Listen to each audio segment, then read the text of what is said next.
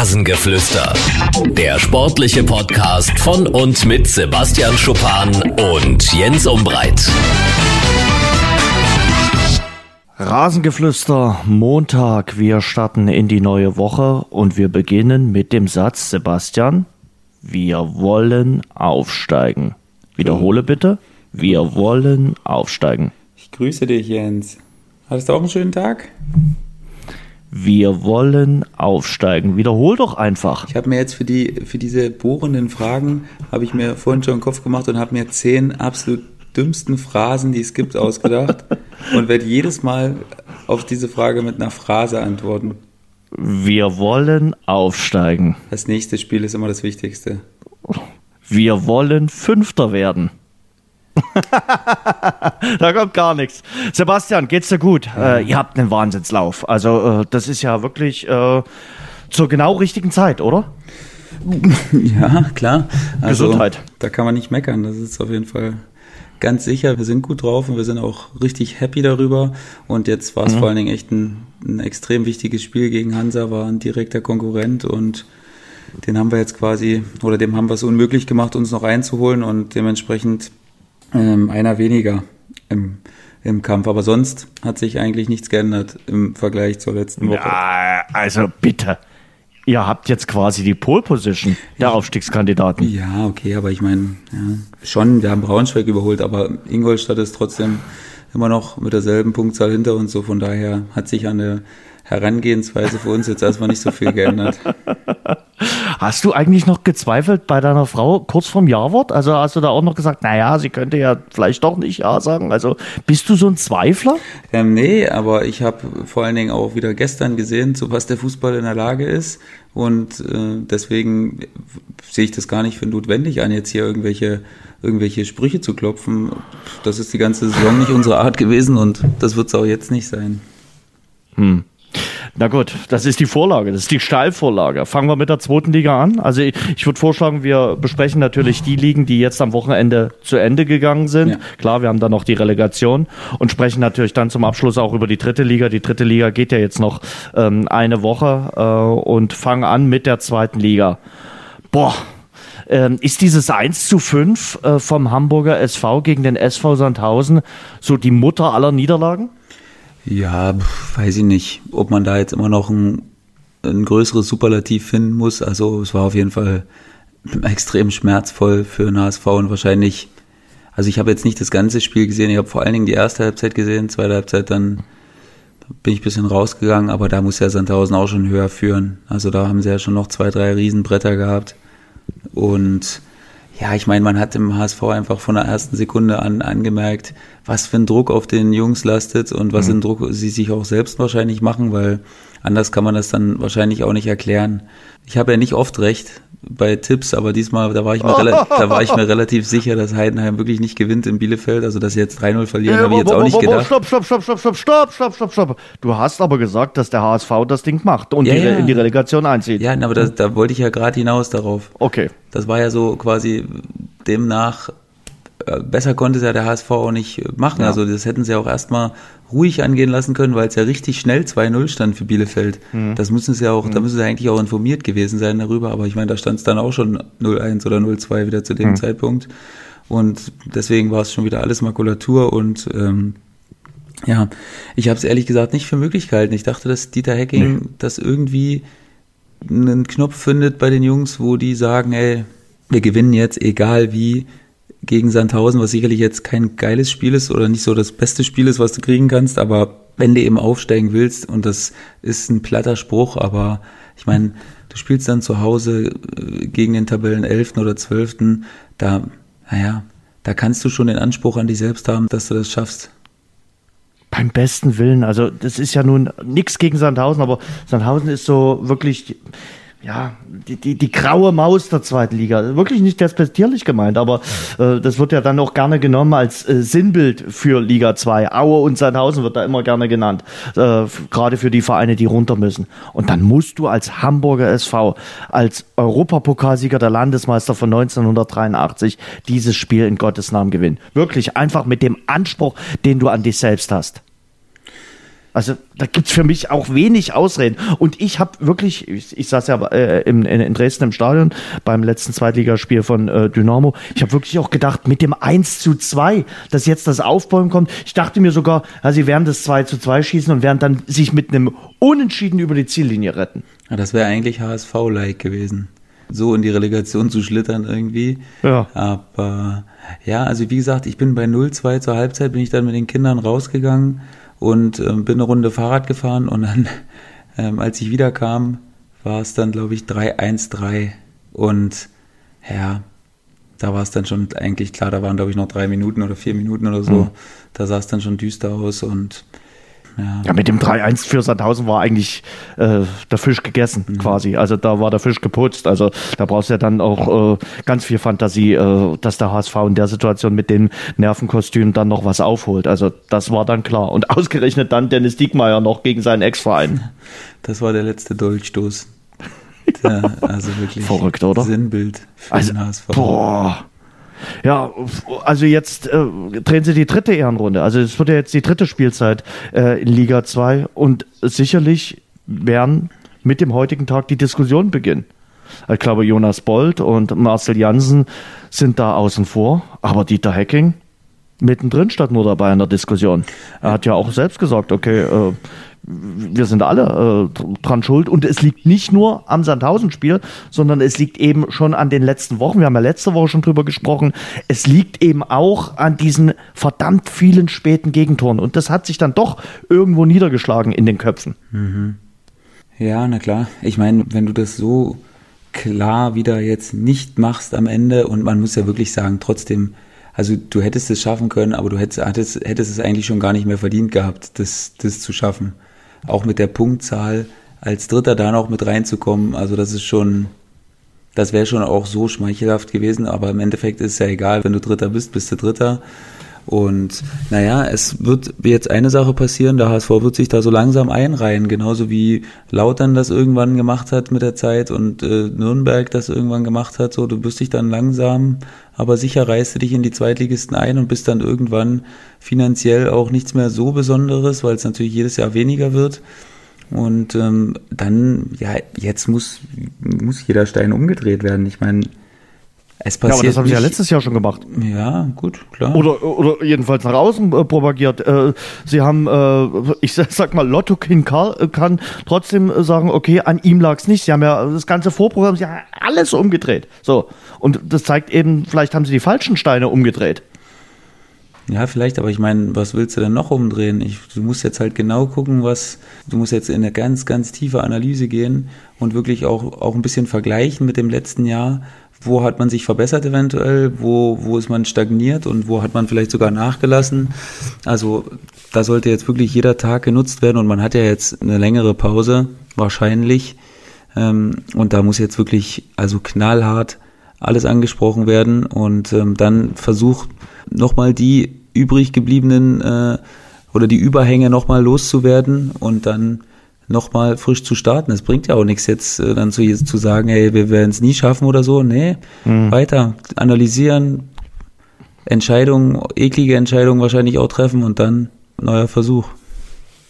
Mhm. Aber klar, leichter wird es natürlich äh, nicht. Wie, wie, Ne, wie viele Schüsse hat denn der Hamburger SV jetzt noch? Also äh, du hast das Beispiel Kaiserslautern äh, angesprochen, ähm, die ja Meister 1998 äh, gewesen sind, dann auch abgestürzt sind, jetzt Insolvenz, Liga 3. Ähm, ich glaube nicht, dass der HSV große Ambitionen hat, dort runter zu schlittern. 1860 München ist auch so ein Beispiel, lange Zeit äh, erste Bundesliga gespielt ähm, und dann auch abgeschmiert. Und jetzt auch nur dritte Liga. Also soweit ist es beim HSV jetzt noch nicht, aber die Ansprüche in einer der größten deutschen Städte und der HSV hat ja nun auch Champions League gespielt ähm, und hatte ganz andere Ambitionen, auch mit dem äh, Einstieg von Kühne, dem äh, Milliardär. Und jetzt drehen sie zum dritten Mal eine Ehrenrunde. Manche sagen jetzt schon, sie sind auf dem besten Weg zum Zweitligadino und äh, dass man bald wieder eine Uhr aufstellen kann. Äh, also Häme brauchen sie aktuell nicht, aber wie viele Versuche hat der HSV noch, äh, um jetzt zu sagen, okay, wir sind der Aufstiegskandidat Nummer eins. Das sind sie nächste Saison für mich trotzdem, wenn jetzt nicht Bremen runterkommt.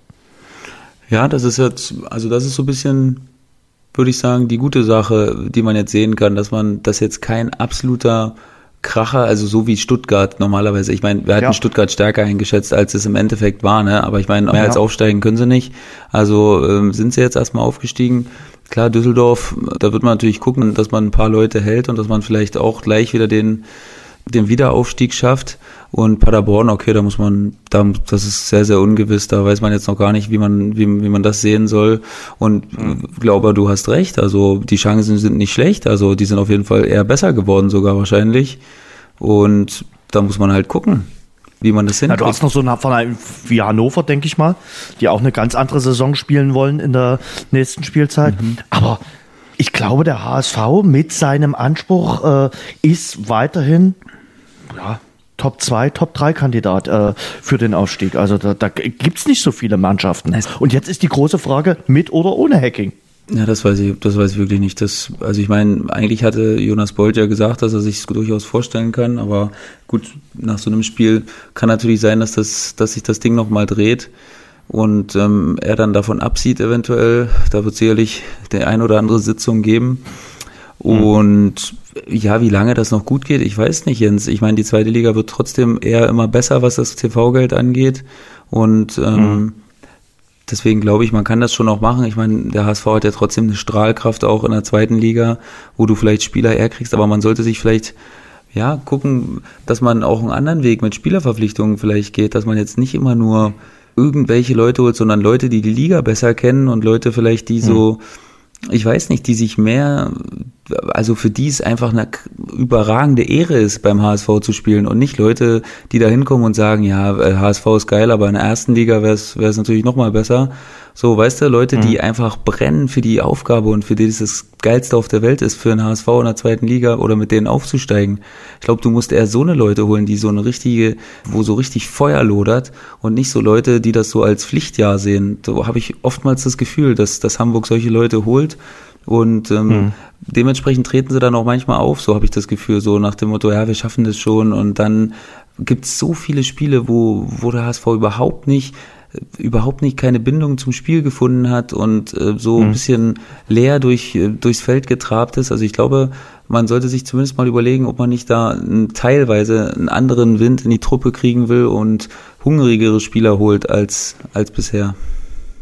Und äh, eins ist ja wohl klar, Sebastian, äh, Teams wie Darmstadt, äh, wie äh, Sandhausen, Regensburg, Fürth, auch Osnabrück, für die ist das Spiel gegen den HSV immer noch was Besonderes. Wir haben es oft thematisiert. Die brennen gegen den HSV noch ein Stückchen mehr, sowohl im eigenen Stadion als auch im wunderschönen Volksparkstadion. Äh, das ist für die immer noch was Besonderes. Das hat man ja nun auch gestern gesehen. Der SV Sandhausen hat sich, glaube ich, schon gewünscht, auch in der nächsten Spielzeit zwei Spiele gegen den HSV zu haben. Und so sind sie auch aufgetreten. So haben sie gespielt. Also, ja. Oh, oh, so haben sie gespielt. So, und das wird sich in der nächsten Spielzeit nicht ändern. Der Hamburger SV wird weiterhin der FC Bayern der zweiten Liga sein. Und diesem Anspruch werden sie aber nicht gerecht. Gerade in den Spielen gegen die sogenannten Kleinen. Was haben die sich äh, auch immer gegen Jan Regensburg äh, gequält? Auch gegen Sandhausen, Osnabrück. Ich glaube, das sind auch die Spiele, wo sie dann die Punkte verloren haben. Also, und über die äh, Tore in, den, in der Nachspielzeit oder der letzten Minute, die Gegentore, haben wir oft geredet. Das ist ja auch so eine Mentalitätsgeschichte. Ja, alles in allem ist es einfach extrem enttäuschend gewesen und wie gesagt, für mich muss da jeder Stein jetzt umgedreht werden und nochmal drunter geguckt, obwohl man schon dreimal geguckt hat. Irgendwas mhm. läuft nicht 100 Prozent und irgendwo gibt's eine, irgendwo gibt's eine Situation, die immer noch brodelt und schwebt über dem HSV und ja, irgendwann musst du dich aber auch mal damit abgefunden haben, dass die Leute extra motiviert gegen dich sind und musst halt Wege finden, wie du das aushebelst nachher. Und das mhm. kann jetzt auch nach zwei Jahren nicht mehr die, nicht mehr die Begründung sein, warum man es nicht schafft, gegen die kleineren zu gewinnen.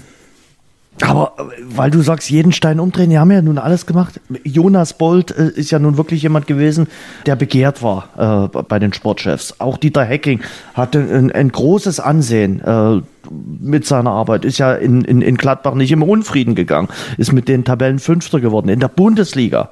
Und der dachte sich jetzt beim Hamburger SV, werde ich jetzt nochmal einen großen zurückführen in die Bundesliga. Hat alles nicht funktioniert. Also vielleicht, wie du es gerade gesagt hast, ist es wirklich der Kader und, und, und die Spieler. Und vielleicht passen die Spieler, also ist bestimmt individuell eine gute Mannschaft, also, aber passen die Spieler nicht in die zweite Bundesliga. Wahrscheinlich musst du dir eine richtige Zweitliga-Spitzenmannschaft zusammen kaufen oder zusammenholen, die für die zweite Liga prädestiniert ist. Und wenn du dann aufgestiegen bist, äh, dann musst du sie halt entsprechend verstärken. Ja, und vor allen Dingen, du hast ja, du schlägst eigentlich zwei Fliegen mit einer Klappe mit der Taktik, ne? Du schwächst die ganze Konkurrenz.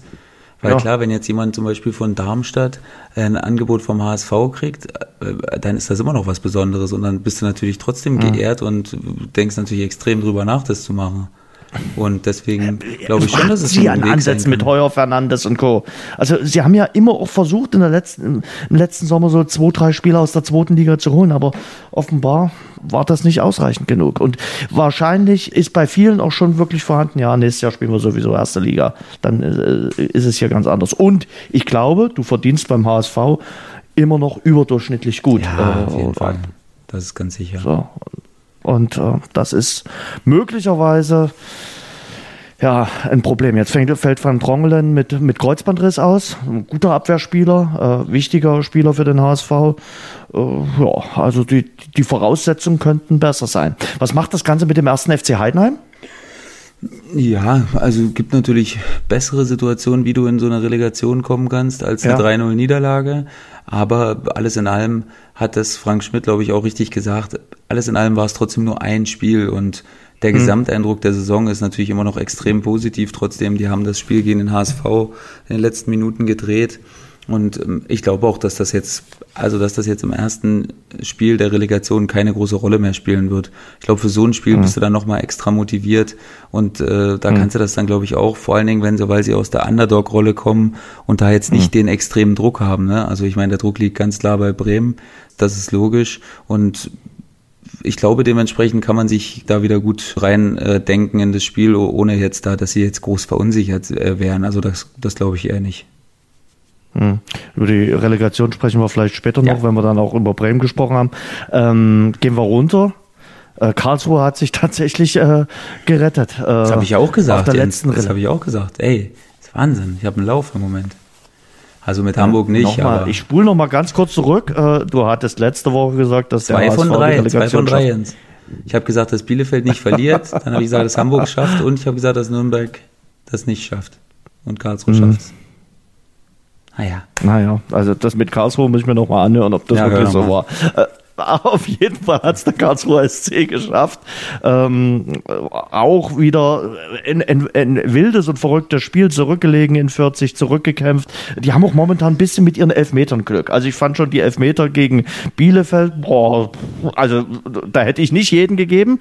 Und auch der in Fürth, boah, kannst du drüber diskutieren, ob du den geben musst. Aber äh, Schiedsrichter hat den Elfmeter gegeben, Hoffmann hat ihn verwandelt und äh, sie haben gewonnen in äh, Fürth und Nürnberg hat nicht gewonnen in Kiel und äh, dürfen jetzt in die Relegation. Ich habe mich letzte Woche wirklich mit dem ein oder anderen Experten beim ersten FC Nürnberg unterhalten. Die können das alle nicht fassen. Und ich sage, naja, selbst wenn ihr in der Relegation spielt, dann habt ihr den großen Vorteil, ihr habt eine Woche mehr zur Zeit zum Ausruhen. Aber die sagen alle, der Club ist nicht bereit für die Relegation und man muss sich größte Sorgen äh, um den ersten FC Nürnberg machen. Hm. Es ist schwierig. Also wir haben es ja letzte Woche schon versucht, versucht irgendwie ein bisschen zu analysieren, aber es scheint fast unmöglich zu sein, vorherzusehen, was, wie die Truppe reagiert und wie sie spielt. Ich meine, ja. die haben immer noch extrem gute Einzelspieler, die auch immer mal wieder ein Spiel entscheiden können, also ohne, ohne Probleme. Haag, Geis mit, mit, mit Standards. Oder, keine Ahnung, Ishak ist jetzt auch jemand, der wenig spielt, aber der natürlich auch Qualität mhm. hat. Und sie sind halt eine körperliche Truppe eigentlich schon. Ne? Viele große Spieler, viele mhm. robuste mhm. Spieler. Also, ich glaube, es gibt in der Relegation schönere Gegner als, als Nürnberg. Ähm, ich glaube schon, dass die gefährlich sind dann trotzdem, aber es gibt natürlich auch irgendwie diese Tage, wo sie dann überhaupt nichts auf, aufs Parkett kriegen und wo sie dann sehr schlagbar scheinen. Aber wie gesagt, also Relegation ist jetzt wieder, ist jetzt wieder ein ganz anderes Ding und äh, bei den wichtigen Spielen dann nachher in diesen, wo ich so gegen direkte Konkurrenten haben sie eigentlich oft gewonnen, muss man ehrlich sagen. Plus eben dann die Spiele danach, da hatten sie immer Probleme. Also deswegen, ich äh, habe zwar gesagt, dass er das nicht schafft, sich direkt zu ähm, qualifizieren für den Nichtabstieg, aber die Relegation, das würde ich jetzt schon eher als Vorteil für den Club sehen, weil sie natürlich trotzdem im Vergleich zu einem Drittligisten schon eine extrem individuell gut besetzte Mannschaft haben. Ich glaube, egal gegen wen sie dann spielen, sie gehen als Favorit ja, in diese Partie. Sicher. Äh, das ist, ist äh, sicher und sie haben, wie gesagt, äh, den äh, Terminvorteil. Äh, Wenn ich dich jetzt fragen wollte, größte Überraschung positiver Art in Liga 2 der Saison? Ja, eigentlich Bielefeld. Also ich meine, wir haben sie mhm. trotzdem oben erwartet, aber ich glaube nicht, dass wir gedacht haben, dass sie mit zehn Punkten Vorsprung Meister werden. Also das ist dann, glaube ich, trotzdem alles in allem auch wie sie es, auch die Art und Weise, wie sie gespielt haben und wie sie sich das erarbeitet haben, war dann trotzdem extrem beeindruckend. Zwei Niederlagen nur auf 34 Spiele, das ist, ja, das ist schon extrem stark und deswegen führt, glaube ich, kein Weg an, an Arminia vorbei. Wenn ich eine zweite Mannschaft nennen äh, dürfte, würde ich äh, den ersten FC Heidenheim nennen. Ja, gut, die waren auch schon letztes Jahr knapp dran, aber in diesem Jahr und man haben sie es geschafft und man merkt, äh, was Kontinuität bedeutet, äh, auf einen Trainer äh, zu setzen seit vielen, vielen Jahren. Frank Schmidt macht dort sehr gute Arbeit. Sie haben mit Schnatterer so einen Typen der zweiten äh, Bundesliga und ja, haben sich dort mittlerweile fest etabliert und klopfen jetzt mit leisen Klopfzeichen sogar an die Bundesliga an. Und äh, das äh, wird kein Zuckerschlecken für den SV Werder Bremen dann in der Relegation. Also von daher sage ich mal, der erste FC Heidenheim auch mit den ganzen Voraussetzungen dort, ähm, das ist äh, schon äh, eine Truppe, die mir allen Respekt abnötigt. Und wie gesagt, äh, vor allem auch äh, der Trainer Frank Schmidt, der dort seit vielen, vielen Jahren tolle Arbeit äh, leistet, die Mannschaft ja aus den Niederungen der dritten Liga zu einem etablierten Zweitligisten geführt hat. Stark. Äh, negative Überraschung, ja, äh, würden mir drei Vereine einfallen. Hamburg, Nürnberg, Dresden. Ja, ja, Nürnberg auf jeden Fall. Hamburg auch und Dresden, naja. Ich meine, wir haben vor der Saison gesagt, dass es ums Überleben gehen wird. Ähm, dass es dann natürlich so ist. Ich meine, am Ende hast du noch über 30 Punkte geholt und ja, ja, ich weiß nicht. So eine richtige, ja, wenn du absteigst, ist immer eine Enttäuschung. Auf jeden Fall, das stimmt schon. Naja, kann man so lassen.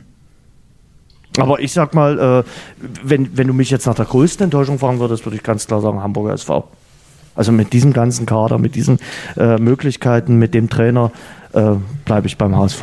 Ja, da weiß ich nicht, da würde ich eigentlich schon fast, Oder Nürnberg. fast Nürnberg sagen. Also, ja. weil der Kader ist ja. jetzt ist schon ist nicht so gut wie der vom HSV aber jetzt auch ja. nicht so viel schlechter, dass du damit ja, in die Abstiegsrelegation schon. gehst. Also. Ja, stimmt, stimmt.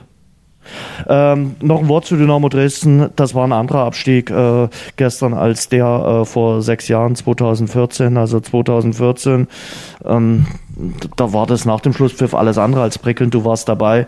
Gestern nach dem Schlusspfiff äh, 3000 Menschen vor dem Stadion, die die Mannschaft gefeiert haben. Es war leicht surreal äh, muss ich zugeben, aber trotzdem äh, schossen dann einem auch so ein bisschen, naja, bisschen Wasser in die Augen, wusste nicht, wo, woher das kommt, hat eigentlich nicht geregnet. Dann natürlich der Abschied von äh, Ralf Minge. Ralf Minge, die Mannschaft hatte sich äh, vor dem Spiel in Jeansjacken warm gemacht. Das ist ja so das modische Markenzeichen von äh, Ralf Minge. Ähm, das war schon eine schöne Idee und äh, ja, der hatte schon ganz schön Pipi in den Augen. Das hat man gemerkt. Morgen sein letzter Arbeitstag, dann äh, wird Ralf Becker das Amt äh, als Sportchef antreten. Ähm, die Voraussetzungen für Dynamo Dresden sind andere als beim Abstieg vor sechs Jahren, haben wir schon gesagt. Äh, man hat ein tolles Trainingszentrum, durfte ich mir am letzten Freitag anschauen. Wirklich richtig gute Bedingungen. Ich glaube, das wird möglicherweise den ein oder anderen Spieler äh, anlocken können. Äh, man ist finanziell viel besser äh, aufgestellt und der Zusammenhalt ist da. Das hat man gestern gemerkt äh, bei den Fans. Äh, ich glaube, die sind mit einem ja, guten Gefühl nach Hause gegangen, trotz Tabellenplatz 18 und Abstieg aus Liga 2. Ja, also mit den Dienstjacken fand ich auch eine extrem coole Idee und ähm, eine gute Würdigung für Ralf Menge. Und ich hatte, also ich empfand es auch als surreal, weil ich habe es wirklich eigentlich nur über deine über deine Story gestern gesehen oder als erstes über deine Story gesehen und dachte schon, ey, boah, das ist ja wirklich nicht, also das ist echt nicht alltäglich und ich finde es auch trotzdem, ich finde es irgendwie trotzdem gut, dass es, dass es so gelaufen ist, weil ja, das wir haben immer gesagt, dass Dynamo Dresden was Besonderes ist.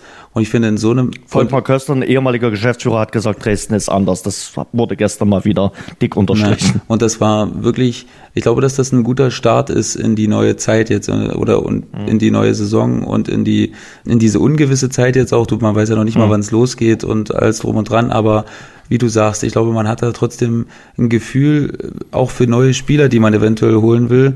Und na klar, das mhm. Trainingsgelände zieht auf jeden Fall extrem. Also ich war auch richtig begeistert äh, wieder von deinen Fotos, ähm, die du da gepostet hast. Und ähm, ich, das ist auf jeden Fall so. Und Ralf Becker ist natürlich auch jetzt kein Unbekannter. Wahrscheinlich die für Dynamo, glaube ich, die beste Lösung, fast die auf dem Markt war und die realistisch zu bekommen war. Und da müssen wir mal schauen, was, was, was er da zusammengebastelt bekommen. Aber wie gesagt, auch potenzielle neue Spieler haben das sicherlich gesehen heute und ähm, für die ist das dann bestimmt, ja, macht es die Sache auch nochmal leichter, sich dafür zu entscheiden. Hm. Und äh, noch ein Wort äh, zu einem Spieler, der gestern Servus gesagt hat, äh, Mario Gomez. Äh, knapp 35 Jahre, hat gesagt, naja, er sei noch in Verhandlungen mit Real und Barcelona. Wenn das nicht äh, wird, äh, war es das Karriereende. Es war das Karriereende. Hat in seinem letzten Spiel für den VfB Stuttgart nochmal getroffen gegen äh, den SV Darmstadt bei der 1 zu 3 Niederlage. Hat auch nochmal ein Abseitstor erzielt. Äh, sechs Abseitstore in dieser Saison. Er und der Videobeweis, das wären auch nicht so richtige äh, Freunde, äh, muss man sagen. Aber irgendwie äh, dann ein, ein schöner Abschluss. Ich glaube, für ihn war es ganz, ganz wichtig, ähm, das bei dem Verein, wo es losging, auch dann zu Ende zu bringen, äh, mit dem Aufstieg, äh, da für ihn auch ein gutes Ende zu fassen.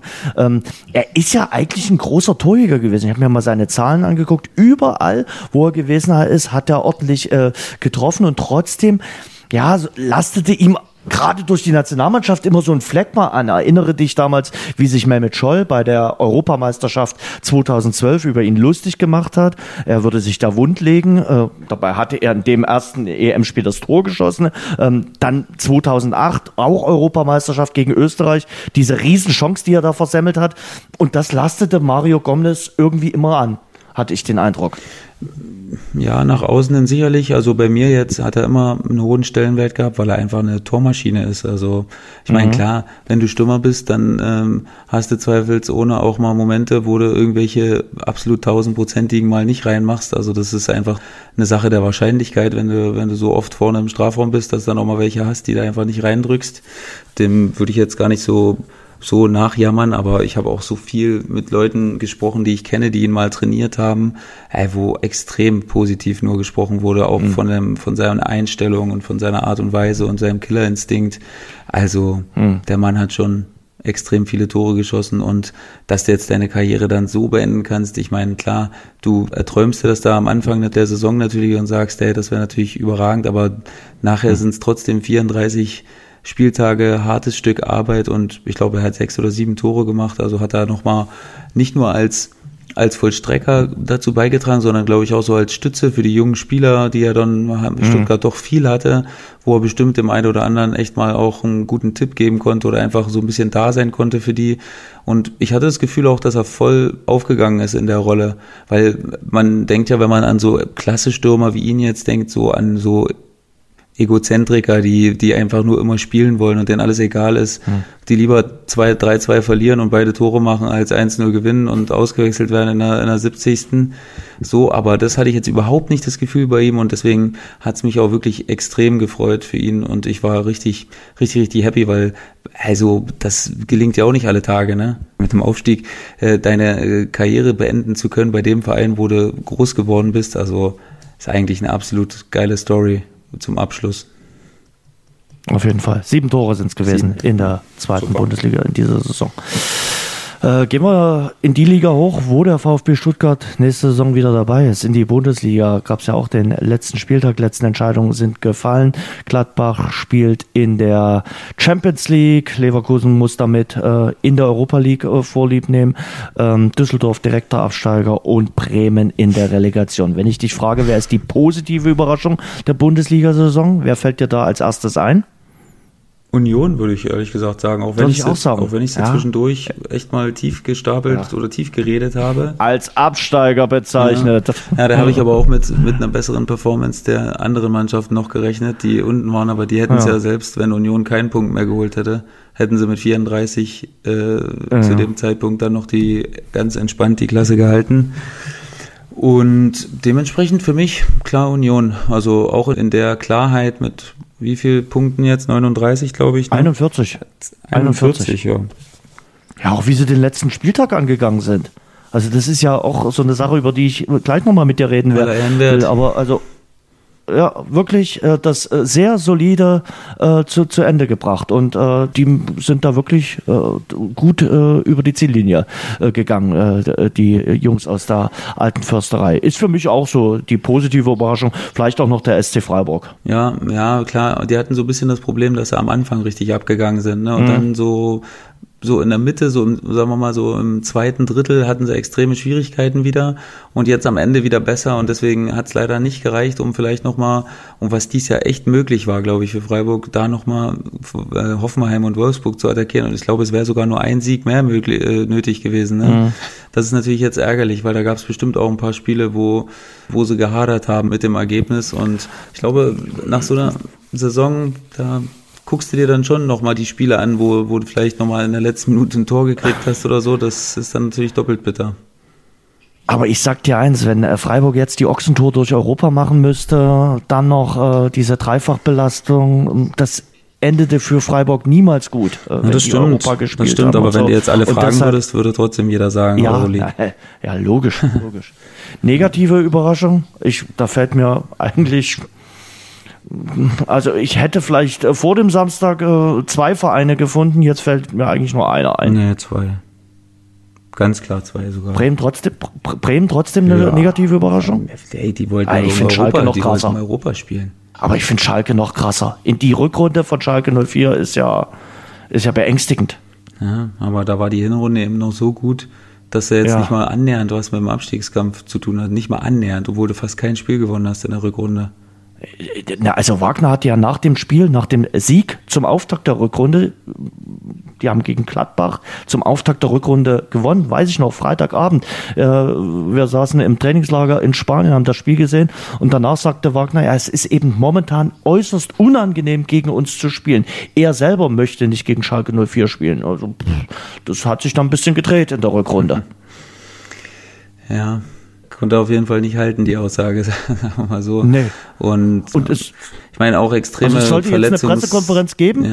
mit Wagner heute, die hat man jetzt verschoben, hat gesagt, es gibt irgendwie Terminkollisionen bei, bei Schneider, beim Sportvorstand. Ähm, er will ja eigentlich weitermachen mit Wagner, aber das wird spannend. Also der ist angeschossen.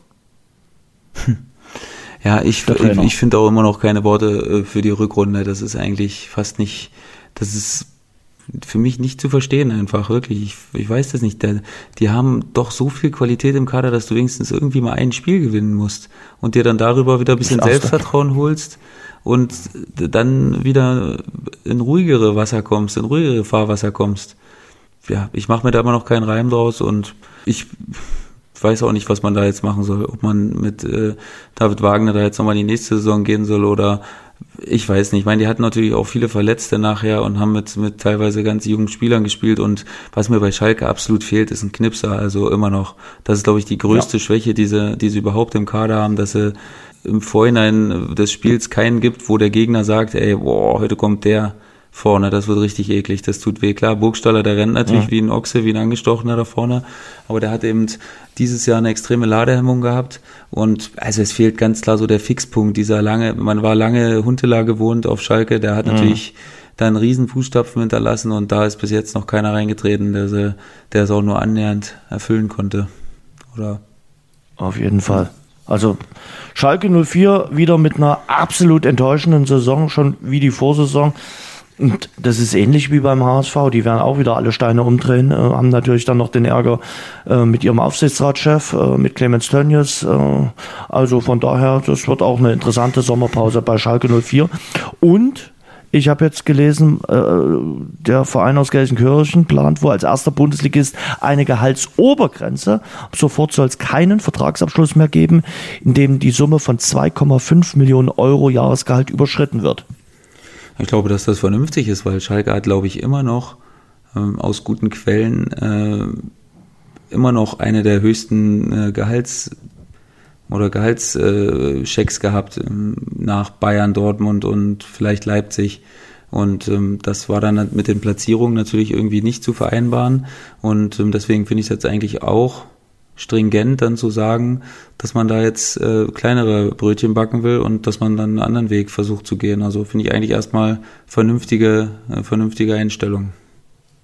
Du nennst Werder Bremen auch als Ent Ent Enttäuschung? Ja, ganz klar. Mm, aus Werder Bremen, wie gesagt, ich werde nicht schlau.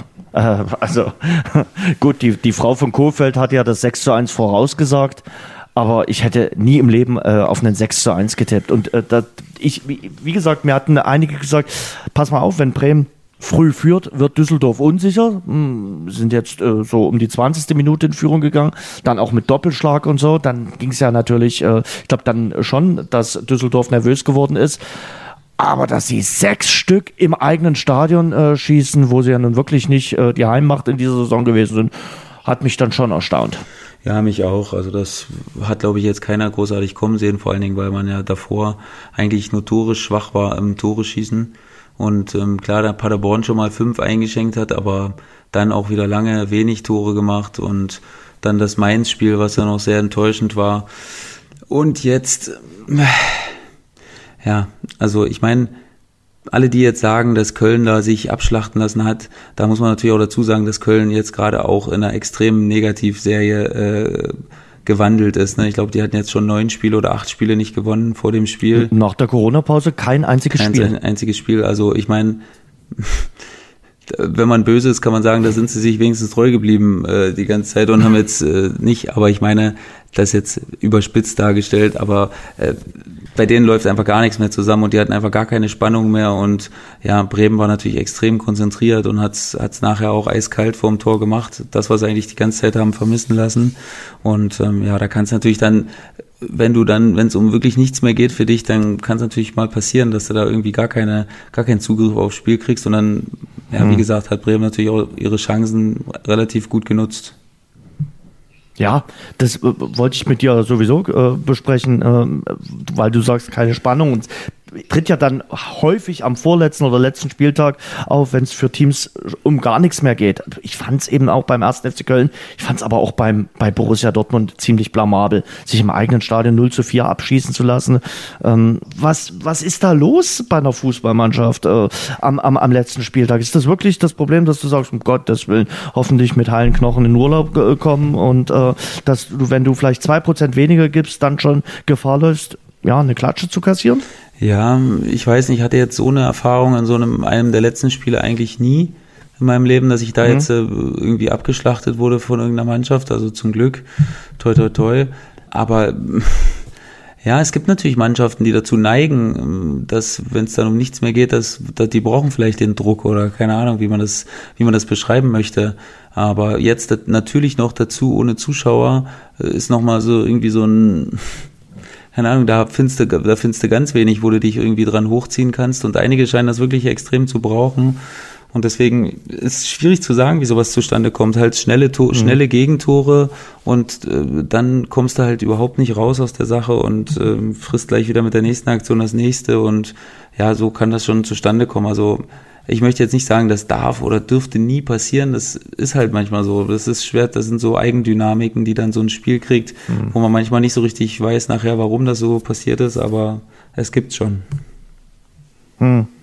Also über den, den nicht vorhandenen Heimvorteil haben wir nun oft gesprochen. Ja. Bei Borussia Dortmund äh, ist es zum Beispiel sinnbildlich. Die haben äh, nach der Corona-Pause drei von fünf Heimspielen äh, verloren und in diesen drei Heimspielen auch keinen einzigen Treffer äh, geschossen. Und wie gesagt, am Samstag, ja, die waren durch, die waren Zweiter. Also die hatten dann ihr kleines Saisonziel quasi erreicht. Aber ich fand es trotzdem etwas äh, blamabel. Und ja, darüber wird ja nun viel diskutiert. Äh, aus Wolfsburg kamen dann die Sprüche von wegen Wettbewerb Wettbewerbsverzerrung.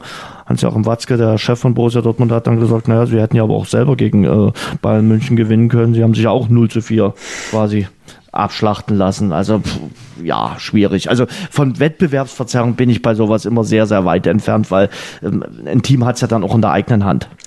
Ja, also vor allen Dingen, wenn du selbst halt so eine Klatsche kriegst, ne? wenn es jetzt irgendwie so eine so eine Konstellation gewesen wäre, dass man das Wolfsburg hätte äh, gewinnen müssen, um, um dann mhm. irgendwie vorbeizukommen und das hätten das hätten sie dann gemacht, dann hätten sie vielleicht mal einen Spruch rüberdrücken können, aber wenn du selbst vier Stück kriegst, also halte ich das auch für extrem fragwürdig, fragwürdig, warum du dann den anderen dafür verantwortlich machst. Also das ist, da sollst du schon lieber bei dir selbst im Haus, im Haus kehren. Ja.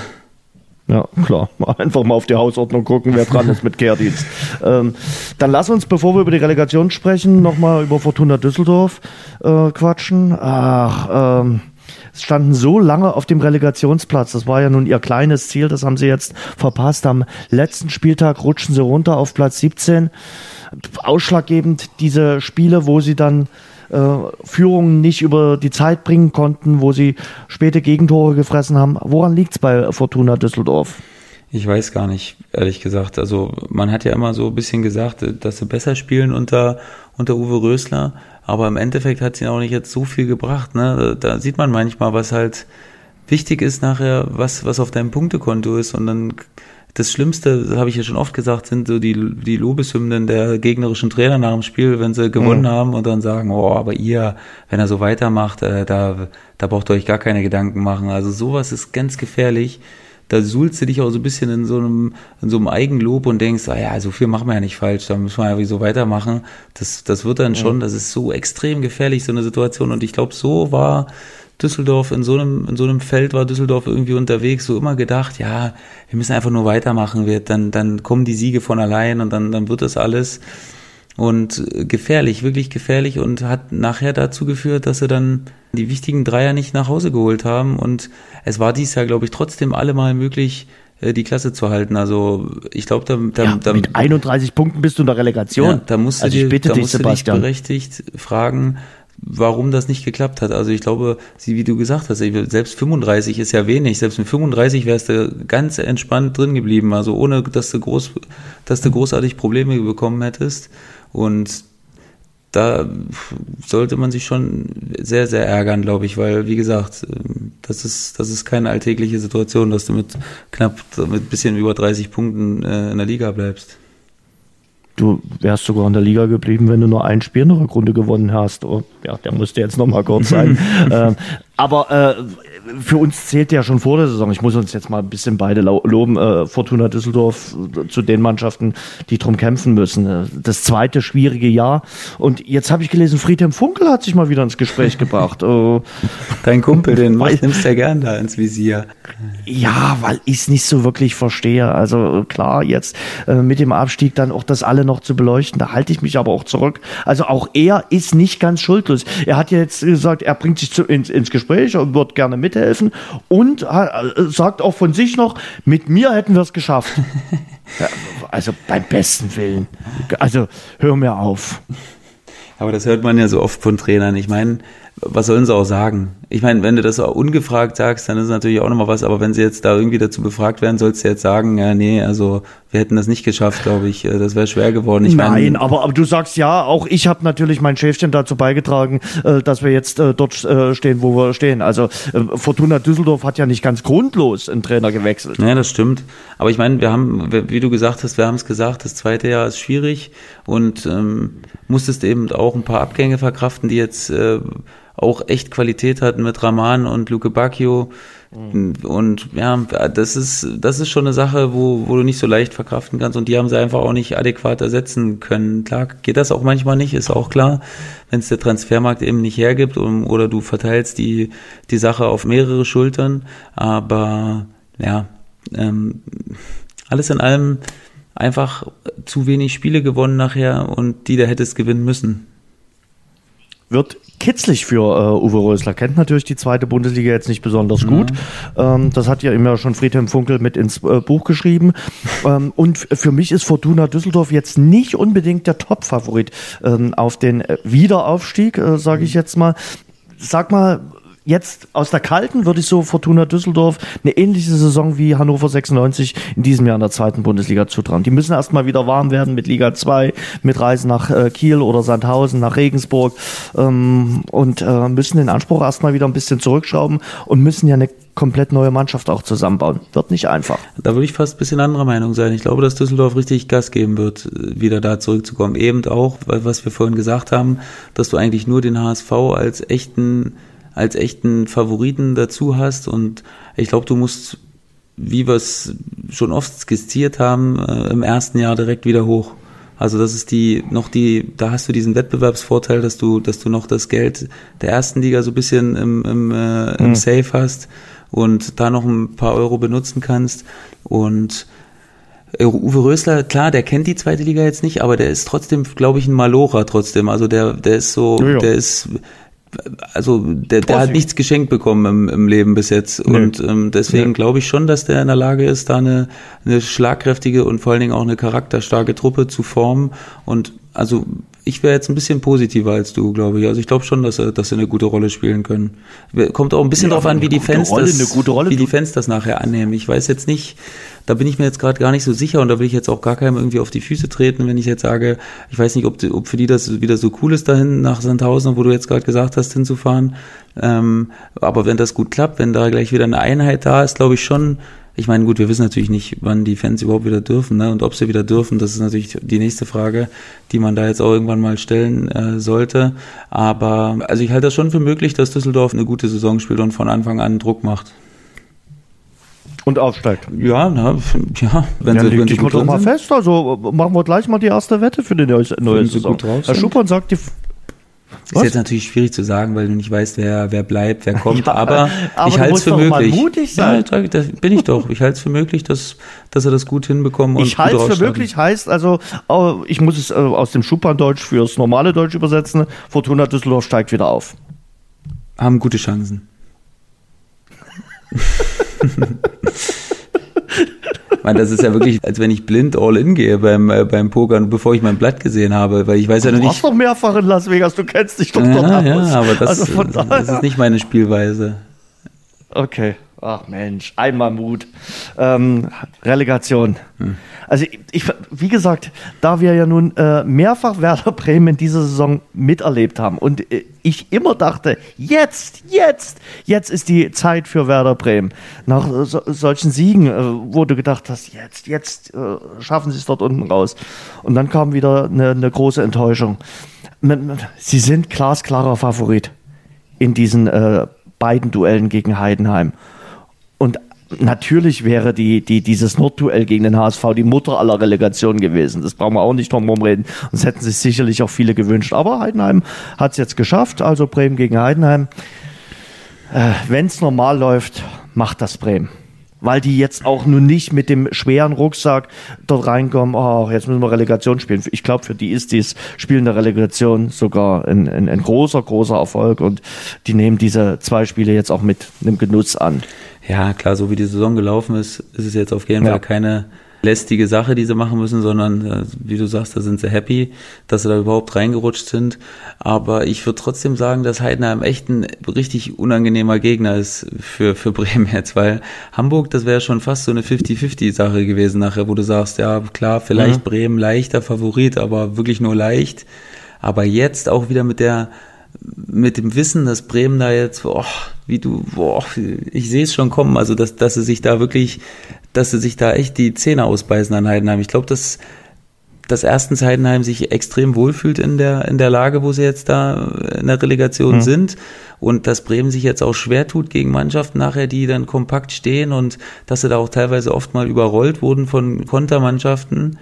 Also, und Standards, wo Heidenheim auch gut ist. Da haben sie auch richtig Probleme gehabt im Laufe der Saison. Also ich sehe da auch ganz viele Szenarien, in denen Bremen richtig Probleme kriegt. Für mich 80-20 äh, Favorit. Okay, das ist zu krass, glaube also, ich, aber äh, okay, ist ja deine Sache. Musst du wissen, musst du der liebste, der liebste Spruch der Frauen, musst du selbst wissen. Ob du das so siehst, Jens. Musst du selbst wissen. Okay. Also bei dir ist Heidenheim Favorit oder was? Wie bitte? bei dir ist jetzt Heidenheim der Favorit. Nee, ja? nicht Heidenheim also, der Favorit, äh, aber ich sehe das nicht so klar wie du, weil ich glaube, dass Heidenheim schon, äh, schon äh, unangenehm ist. Okay. Also eher so ein 60-40, würde ich sagen. 60, 40, okay. Naja, gut. Äh, Aber du bist auch wieder so, du lässt dich auch schon wieder blenden von dem 6-1 jetzt. Also davor war es wieder zappen, Natürlich, zappen, natür Also, davor haben wir wieder gedacht, also das gibt's doch nicht. Wie, wie, wie geht das? Und jetzt versuche ich mich davon nicht blenden zu lassen und versuche irgendwie zu lernen aus der Saison und aus unseren letzten 30 Ah. Folgen, die wir, die wir hatten und sage, das wird ganz, ganz schwer. Und ich sage Und ja ich nicht, guck dass jetzt nicht mal schaffen. die, die, ich sage nur, es wird schwer. ich gucke mir jetzt mal die, ich guck mir die Quoten an.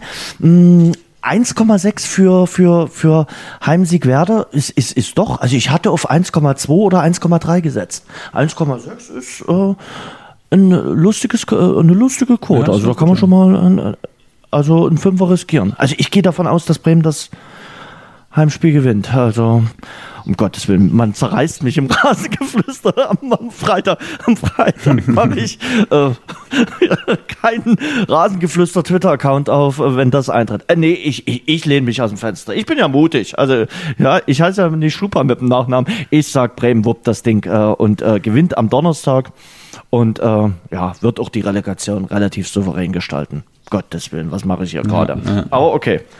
Ja. Äh, ja, ich lehne mich aus dem Fenster. das. Äh, du sagst, du, du ja 60, 40. So, Sebastian, jetzt gehen wir in die dritte Liga. Wir versuchen es nochmal.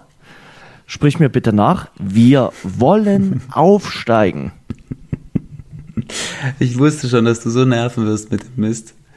Das wirklich. Natürlich. Also ganz ehrlich, ich habe am Samstag dieses Spiel von dir im Ticker verfolgt ähm, und dachte, also wenn er es jetzt am Montag nicht endlich sagt und sagt, okay, jetzt jetzt hau es raus, dann weiß es auch nicht. Und um, also wenn jetzt äh, Ingolstadt nicht gewonnen hätte, äh, hättest du es dann auch nicht gesagt? Also dann dann dann wäre es ja fast schon durch gewesen.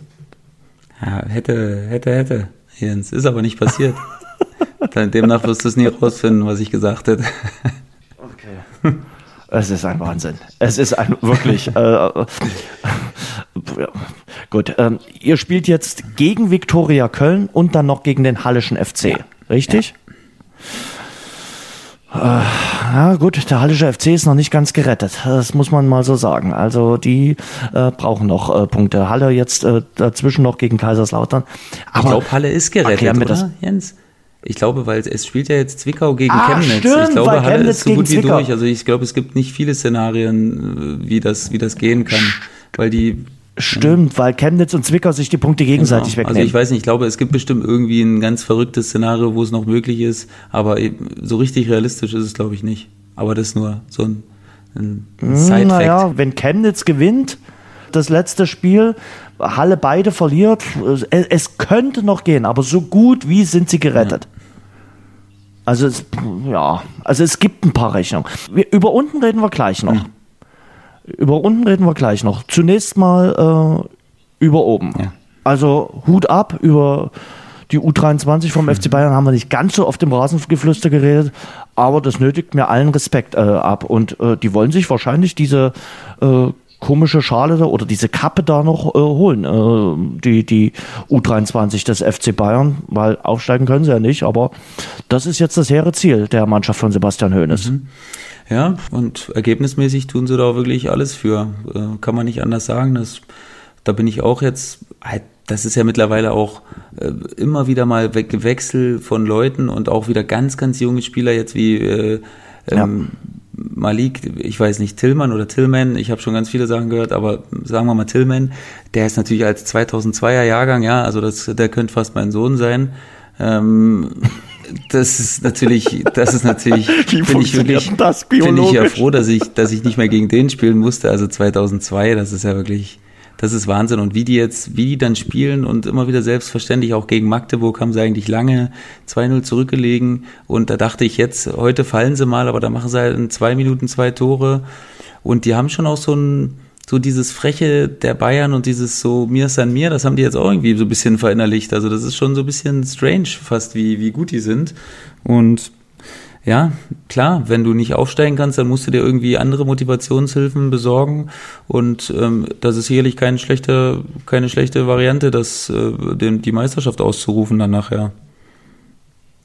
Aber wäre natürlich für die. mit 16 Vater geworden. Äh, hast du gerade mal gerechnet. Ja, mit 16. so ein Unfall, so ein früher, kann ja mal, kann, kann ja mal passieren. okay. okay. Sollte natürlich okay. nicht, aber fast habe ich auch gesagt. Der könnte fast mein Sohn sein. Ja, ja, ja. Äh, ich, ich hab's doch verstanden. Ja. Ich musste bloß gerade noch mal nachrechnen. Ich weiß, wie geht das denn? Ja, klar. Äh, und dahinter das Team ist aber auch richtig gut drauf, oder? Was sagst du denn zu denen? Also, wie heißen sie? Die, die, die Würzburger Kickers, genau, die Würzburger Kickers. Also, die haben auch einen wahnsinnigen Lauf. Also, äh, seit der Corona-Krise läuft's bei denen, bei den Unterfranken, wie man sie nennt. Ja, ja, klar, läuft bei uns. Also, kann man nicht anders sagen, ist auch wirklich schön so und das war jetzt halt so das Spiel, wo wir nochmal so drauf hingearbeitet haben, weil das echt, ja, das war halt ein, so ein sogenanntes Big Point Spiel, ne? Also, du Spiel. Ja, mhm. also war ich schon echt wieder auf der, äh, auf der Bank extrem stolz, muss ich sagen, wie die, wie die Jungs das gemacht haben. Also richtig, mhm. richtig, richtig stark und auch die Art und Weise, wie wir das Spiel angefangen haben. Also wirklich, da hatte Rostock eigentlich kaum Zeit zu atmen überhaupt und dann auch folgerichtig 2-0 geführt. Das ist natürlich auch immer so eine Sache, die tut natürlich gut in den Spielen, wenn du schnell mhm. führst. Ja, ja. Da kannst du natürlich aus einer Position spielen, aber wir haben es uns auch nicht ausgeruht oder so. Also das war dann wirklich durch und durch verdient, der Sieg, auch so mit dem Ergebnis in der Höhe. Das äh, drei, der Anschlusstreffer war extrem unnötig eigentlich. Ähm, und deswegen, ja, war schon echt eine gute Leistung. Aber ähm, um mein Phrasenschwein zu bemühen, gibt leider auch nur drei Punkte. Auch wenn es ein Big Point-Spiel war. Habe ich den nochmal rein, Nummer zwei, habe ich einen Haken so ein, gemacht jetzt hier. Ein sogenanntes, ein sogenanntes Sechs-Punkte-Spiel. Machst du hier gerade Phrasen? Ja, habe ich ja gesagt, habe ich also, gesagt. Ich habe so sieben, acht Ja, ja, ich habe schon mitbekommen, aber ich dachte, zweiten Haken ich, gemacht. Okay, sehr ja. schön.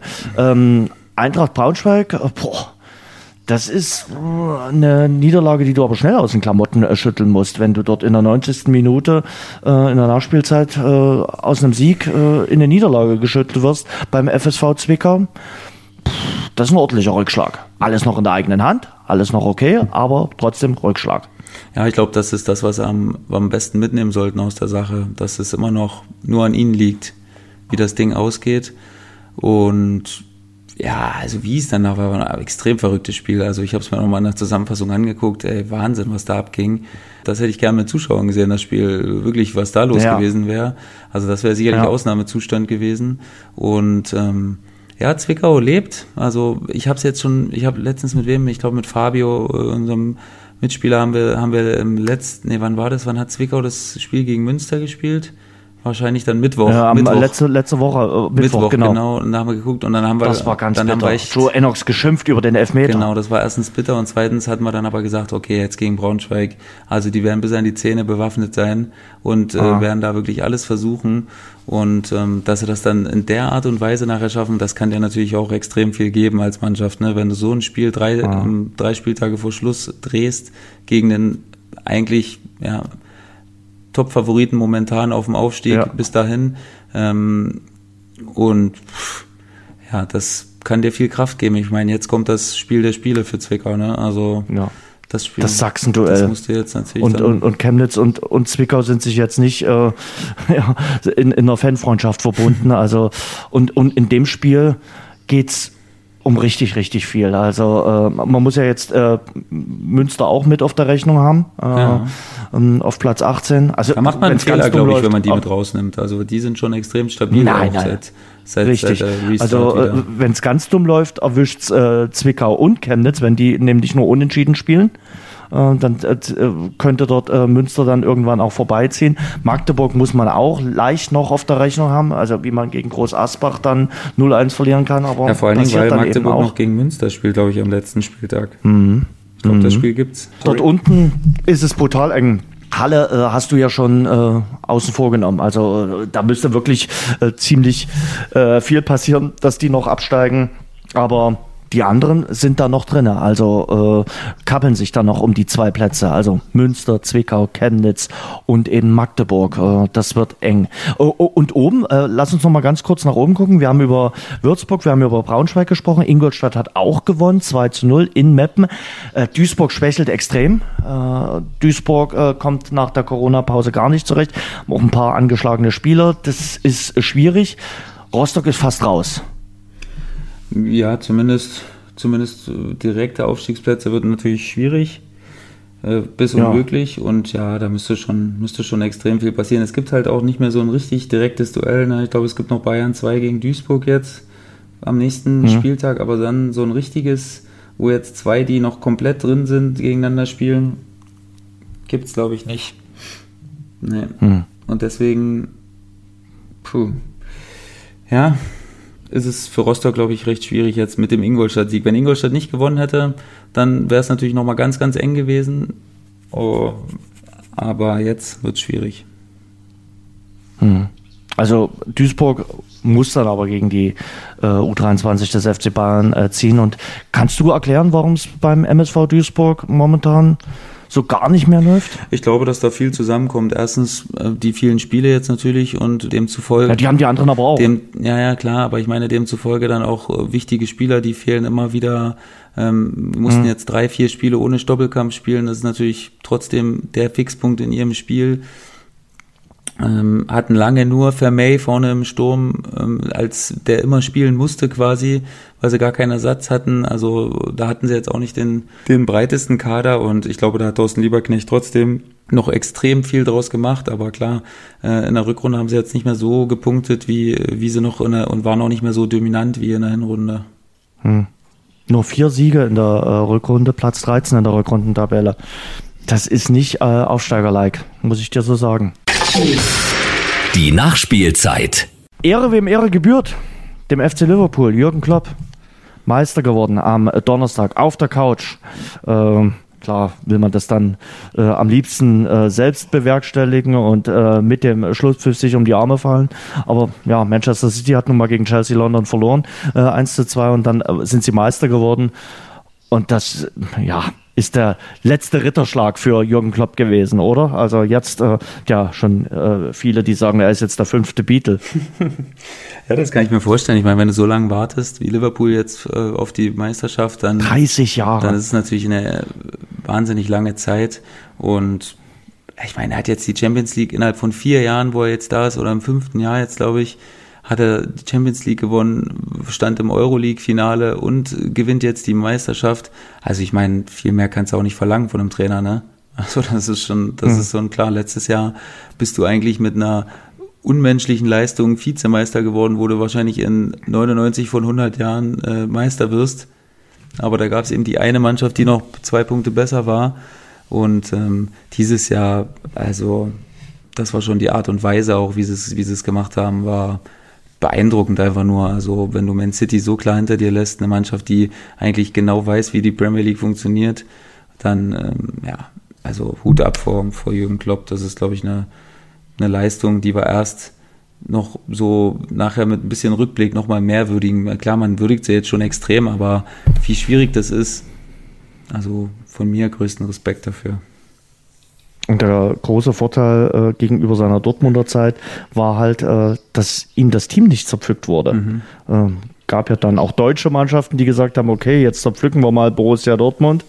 Ähm, und äh, Liverpool hat es eben geschafft, die Mannschaft beieinander zu halten, auch die ganzen Stars beieinander zu halten. Dann haben sie eben aus, der, äh, aus den Niederlagen gelernt und äh, sind da hervorgekommen, sowohl aus den Niederlagen in der Champions League als dann eben auch aus der äh, Niederlage, ich, ich nenne es mal jetzt in Anführungszeichen Niederlage, mit dieser Monsterpunktzahl nur Zweiter geworden zu sein. Und haben sich dann eben die Ziele gesetzt und haben gesagt, okay, wir greifen nächstes Jahr ein weiteres Mal an und haben den äh, Titel jetzt äh, geholt. Und ja, wenn man so mit Leuten spricht, die sehr nah dran am FC Liverpool sind, die sagen, äh, dieser, diese Meisterschaft nach 30 Jahren wiegt fast noch mehr als der Champions League-Titel. Ja. Also das, weil das so wichtig war für die Stadt und äh, eben zum ersten Mal, zum ersten Mal diese Premier League äh, gewonnen zu haben. Das, die gab es 1990 noch gar nicht. Und ja, er hat das als erster deutscher Trainer geschafft. Also das ist schon großer, großer Respekt. Und was ich auch gut fand, hat er gesagt, ähm, dass er jetzt diese Erfolge auch nicht mit den Erfolgen in Mainz oder Dortmund vergleichen will, weil ja dann immer wieder das Superlativ äh, gesucht wird. Ist das jetzt der größte Erfolg aller Zeiten? Jeder Erfolg hat doch was Spezielles und ist was Besonderes. Ja, die kann man meistens nicht vergleichen, finde ich auch. Also genau, finde ich auch. Es gibt immer Eigen, Eigenarten von Spielzeiten und Mannschaften und deswegen ist das schwierig, so Quervergleiche zu ziehen könnte den Aufstiegsexperten der Schuppan ja auch bald fragen, welcher Aufstieg war der schönste. Aber das machen wir vielleicht ein anderes Mal. Ja. Ähm, Sebastian, äh, Basketball wird auch bald wieder gespielt. Äh, Spielpläne sind raus. Äh, Ende Juli geht's los. Und äh, für die deutschen Basketballfans wird es auch richtig schön. Äh, zu guten äh, Zeiten in Deutschland wird da dann auch schon gespielt. Also in den USA am Nachmittag, das ist ja bei uns abends. Also kann man dann auch gut Basketball schauen. Ich bin mal gespannt. Also bei der BBL hat man ja schon so einen Vorgeschmack bekommen, wie das dann ist ohne zu Zuschauer. Also ich glaube, die NBA wird da noch mindestens drei, vier Stufen draufsetzen. Ich habe da was gelesen von virtuellen mhm. Konzerten und äh, irgendwelchen Einblendungen, so sowas, was noch, noch nie jemand gesehen hat. Also ich glaube, die lassen sich da, die lassen sich da wirklich ganz, ganz, ganz, ganz wahnsinnige Dinge einfallen und das wird schon cool werden trotzdem. Also ich freue mich auch, wie du gesagt hast, wegen der Zeiten, wo es losgeht. Also da werde ich bestimmt ganz viel drin hängen in den Spielen und äh, werde da wirklich auch ein bisschen mitfiebern, weil ich bin jetzt natürlich, es ist natürlich so eine Sache, es, einige Spieler wollen jetzt nicht, wollen jetzt nicht dabei sein, weil ja in Amerika die Lage immer noch ganz, ganz anders als hier ist. Ne? Da gibt's, die sind ja. jetzt gerade auf dem absoluten Höhepunkt da mit irgendwie 40.000 Neuinfizierten vor drei Tagen. Ganz harter Tobak und ähm, dementsprechend ist das da auch nicht so, also das ist jetzt auch nicht, die finden das auch nicht so cool, die Leute, dass das da jetzt weitergeht. Da gibt's ähnliche da gibt es ähnliche Diskussionen wie hier ähm, zu, zu der Zeit, wo, wo, wo der Fußball mhm. starten wollte, weil da ist natürlich auch mit Tests fragwürdig, weil im Moment natürlich richtig viele Tests gebraucht werden und dementsprechend sagen auch viele Spieler, die wollen nicht dabei sein. Also das, ich hoffe, dass jetzt nicht die absoluten Topstars auch absagen, aber das kann schon noch mhm. passieren, dass der eine oder andere sagt, da hat er jetzt keinen Bock drauf, weil die werden ja bis, nicht wie in der BBL, die waren jetzt glaube ich drei Wochen oder so aber die werden ja bis zu zwei, ja, drei Monate. Richtig lange. Ja. In, Disney, in einem Disney World Komplex ja. da einge äh, oder Disneyland Komplex einge, eingesperrt quasi, aber mit Familien und so. Also das ist das volle Programm. Da werden keine Kosten aber die, und Mühen die, die, diese ja, aber die, dieser Disney World Komplex ist ja auch schon ein bisschen, naja, da ist schon ein bisschen äh, in die Jahre gekommen, sage ich mal. Also das ist ja jetzt nicht das aller, aller, allerneueste. Ich glaube schon, dass man nochmal mit dem Staubsauger durch alle, Wohn äh, durch alle Hotelzimmer durchgehen wird, aber wie gesagt, äh, hat auch schon ein paar Jahre auf dem Buckel. Ja, klar, aber ich meine, du musst ja natürlich irgendwo einen Ort suchen, wo du, wo, wo es einfach prädestiniert ist und da ging jetzt, ja. glaube ich, nur Las Vegas oder Orlando und da hat man sich jetzt, glaube ich, ähm, richtigerweise für Orlando entschieden. Da kann man es, glaube ich, ganz gut durchziehen. Wer noch nie in Orlando war, der weiß, dass das auch nicht so eine wirkliche Stadt ist. Das ist irgendwie, ich weiß gar nicht, wie ich es beschreiben soll, aber wenn du da in diesen, in der Gegend bist, wo die Parks sind, da, da siehst du Orlando ganz hinten am Horizont, so ein paar Wolkenkratzer, aber ich glaube, jeder, der der bisher in Orlando war, war noch nie in der Stadt Orlando, sondern immer nur in diesem Bereich, wo die Parks sind. Und deswegen ist das irgendwie ja, glaube ich, da, da hat man schon seine Ruhe, denke ich. In wie vielen Parks warst du schon in Orlando? Ich war im Universal, da gibt es Universal, ne? Ja, mhm. Universal war ich und im Disney war ich, glaube ich, sogar auch. SeaWorld, warst du nicht? Ich, nicht, ich ne? war SeaWorld und Universal. Ne, SeaWorld war ich also, nicht. Aber es ja. gibt es jetzt auch, glaube ich, nicht mehr, doch. oder? Ist das nicht mit, doch, es gibt es noch, SeaWorld? aber nicht mehr mit den Wahlen, oder? Haben die die Wale nicht rausgenommen? Nee, nee, nee, ich glaube ja, ja. Nach dem einen Vorfall haben sie die äh, Wale, glaube ich, rausgenommen. Die, die Orcas. Ja, ja, ja. Aber trotzdem, ja. also soll trotzdem gut gewesen sein. Wie war's? Fandest du es gut? Ja, man, man schluckt immer erstmal am Eingang, wenn man den, den Eintrittspreis, ja, ja, okay, war, glaube ich, 90 oder 95 Dollar, wo du sagst, ach Mensch, schön. Aber dann ist es, äh, also es ist kein Nap, definitiv nicht. Also wir haben es ja, glaube ich, auch schon mal hier gesagt, es ist selten, trotz der opulenten Preise, dass du sagst, oh, hier bin ich über den Tisch gezogen worden. ist mir in den USA bislang selten so gegangen, weil du dann immer irgendwas bekommst, wo du sagst, ähm, ich bin mit einem guten Gefühl da rausgegangen. Ja, war ein, war ein interessanter Tag, war schön. Also ja. alles drum und dran. Hatten auch eine kleine Achterbahn, man hat ein paar Tiere gesehen mm, und, und ein bisschen Unterhaltung. Also war, war nicht ja, schlecht. Die Amis wissen natürlich auch, wie die das inszenieren. Aber ja. da sind sie natürlich, da gibt es eigentlich keinen zweiten, der das so macht und äh, der die Leute dann Nö. so mitnimmt. Und so. also das ist schon immer cool. Da kannst du eigentlich, wie du sagst, nicht viel falsch machen, wenn du da in die Parks gehst. Das ist so nochmal was ganz anderes in, als in Deutschland. Das kannst du nicht jetzt mit dem Heidepark ja. vergleichen oder irgendwie, die ziehen das schon noch ein bisschen größer auf und ein bisschen imposanter und ähm, das wissen die schon, wie das funktioniert. Glaube, der Heidepark lädt dich jetzt mal ein und zeigt dir, wie schön es dort ist. Ähm, Sebastian, Schlusswort. Ähm, wir wissen noch gar nicht, äh, wann wir uns wiederhören, oder? Wir hören uns noch mal wieder. Aber es kann ja sein, dass dieses, ich, wir wissen nicht mit welchem Ende, aber es kann ja sein, äh, dass äh, nächstes Wochenende die Saison für dich zu Ende ist. Äh, richtig? Richtig, ja. Und dann könnte es sein, dass du sofort in den Urlaub fährst. Auch richtig, oder? Das könnte sein, Jens, ja. Also möglicherweise nach, nach einer Party, das weiß man auch nicht. Dann würden wir uns wahrscheinlich nächste Woche nicht hören, denn dann hat Frau Schupan und die Kinder von Sebastian. Vorrang. Richtig. Genau, aber wir werden uns auf jeden Fall hören. Bloß wann werden wir jetzt eben, äh, da werden wir uns kurz schließen, da werden wir schon irgendwie eine Stunde finden, wo wir nochmal in Ruhe darüber sprechen. Das äh, sind wir ja auch den Hörern schuldig, weil das ja eben auch eine Liga ist, wo wir immer wieder drauf gucken. Deswegen werden wir das auch machen. Aber eben genau der Zeitpunkt wann, das, das werden wir dann auch über die sozialen Medien, glaube ich, bekannt geben, oder wann wir das machen. Aber wir kommen auf jeden Fall nochmal, also entweder jetzt, ähm, wenn Sebastian in eine Relegation muss zum Beispiel. Ja, ja dann, dann, würden wir uns auf jeden Fall hören dann würden wir uns nächsten äh, Montag ganz normal ja. Äh, hören. Also nicht, dass ihr jetzt die Daumen drückt, dass, der, dass die Würzburger Kickers gegen den ersten FC Nürnberg in die Relegation müssen. Nee. Ich will es nochmal versuchen. Sebastian, ja. wir wollen aufsteigen. Guter Versuch. Ich wünsche dir eine schöne Woche. Auch, mein Lieber. Bis bald. Ciao. Tschüss. Das war das Rasengeflüster für diese Woche. Bis zum nächsten Montag. Und denkt dran, abonniert uns bei AudioNow, Spotify, Apple Podcast oder überall dort, wo es gute Podcasts gibt.